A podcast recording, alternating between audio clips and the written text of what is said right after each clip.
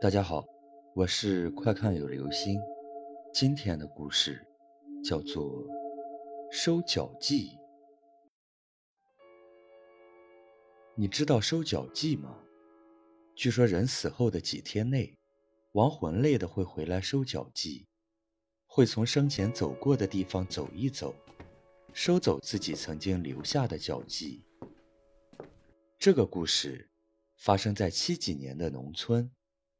当时我们都还小，没到上学的年龄，生产队穷，办不起幼儿园，我们这些娃就跟着家里的大人去社里生产的地方玩。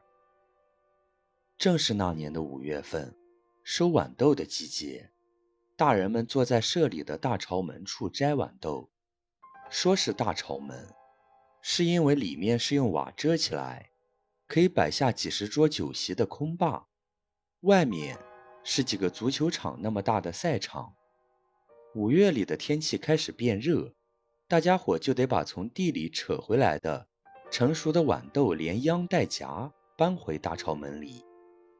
大人们坐在门口，敞亮又凉快，一边聊天一边干活。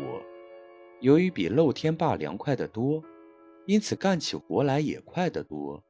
没想到没用一上午的时间。他们就将所有的豌豆摘完了。队长组织分豌豆，分好后，我们这些娃就送回自家去，大人依然留在大朝门正宫分。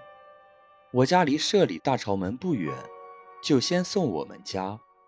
从大朝门进来，绕过一座小花园，直接往前走就是了。走到路的尽头，有一座木质二层楼的楼房，就是我家。那时，我们那里的治安很好。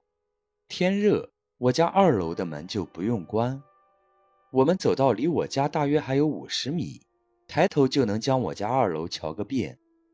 正这时，刮起了一阵风，将我家二楼的门吹得啪啪作响。我们惊吓到了，就抬起头来看看。这一看，可把我们这些小伙伴吓坏了。我家二楼屋子里的那张床的蚊帐上，显现出一幅人样图，不，那不是图，那分明就是个活生生的人，一个七十开外，身穿青色牌子服，头发被风吹得凌乱起来，一张脸盆子那么大的一双大手，正在往张开的嘴里送饭，脸上没有任何表情。鬼啊，有鬼！走在前面的个子高点的小伙伴看清楚后，就惊慌失措地大叫起来。我个子矮点，也往上看。天哪！一个如上面所描述的老太婆，占据我家二楼那张床的所有蚊帐。风一吹，她的左右脸颊上不停地鼓包，眼睛也随之瞪来瞪去，还不时用手去撩面部凌乱的头发。妈妈，妈妈，不得了了！我吓坏了，回身就往大朝门跑去。我们将社里的大人惊动后，把他们领来楼前。他们立足举目，也看到了一个头发凌乱的老太婆，贴在我家二楼那张床上的蚊帐上面。她一张惨白色的脸，双手抱胸，低垂着头打瞌睡。妈妈看后吓得没了主张。这时，袁奶奶指挥几个懂行家的上去看看。当然，他们经过我们这一闹，已经找来了家伙——桐油和鬼符印章。他们像侦察兵一样，小心的一步步的往楼上走。当他们来到二楼那张床前时，拿出事先准备好的家伙就要往蚊帐上戳。但当他们抬眼仔细看时，蚊帐上白白净净的，什么都没有，这令他们大为惊讶。于是，他们就拿起竹竿，在我家屋里的角角落落敲了个遍，最后什么也没有找到。是不是来过这里的人要走了，来收脚迹的？他们几个想到了一处，收脚迹就收脚迹，还要整得那么凶煞，真是太过分了。懂行家的这几个人就想，不收拾一下，我妈和我肯定不敢在屋里过夜了。所以他们再次上楼，又来到我家二楼的那张床前。他们用自己的血在蚊帐上画上镇鬼的符，再盖上鬼符印章。办完这一切，他们说：“没人，真人假人都没有，可能是收脚记的。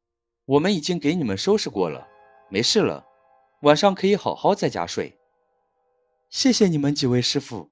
妈妈说着要去掏钱，不用了，不用了。几个说着摆摆手，和袁奶奶一起离去了。我和妈妈上楼看了看，家里一片洁净，就是蚊帐上多了些红色的图案和一个印章印。不到一下午，我家闹鬼的事就传开了。这时，我家远房的舅妈到我家来，碰到了我的邻居。他就详细的问了怎么回事，邻居就将全部的经过告诉了他。他听后抚胸说：“是收脚记，我就是来通知他去我家的。